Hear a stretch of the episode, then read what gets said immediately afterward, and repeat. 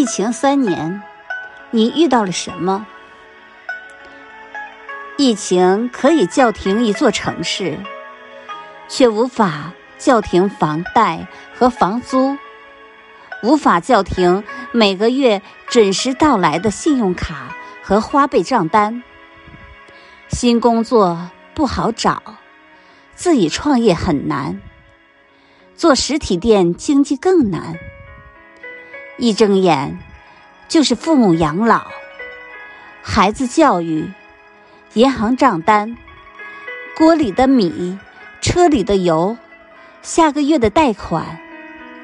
一旦收入停了，生活就会陷入困境。珍惜你现在拥有的稳定工作吧，好好赚钱、存钱，只为将来有一天。遇到困顿时，说句“没事儿，我还有存款”。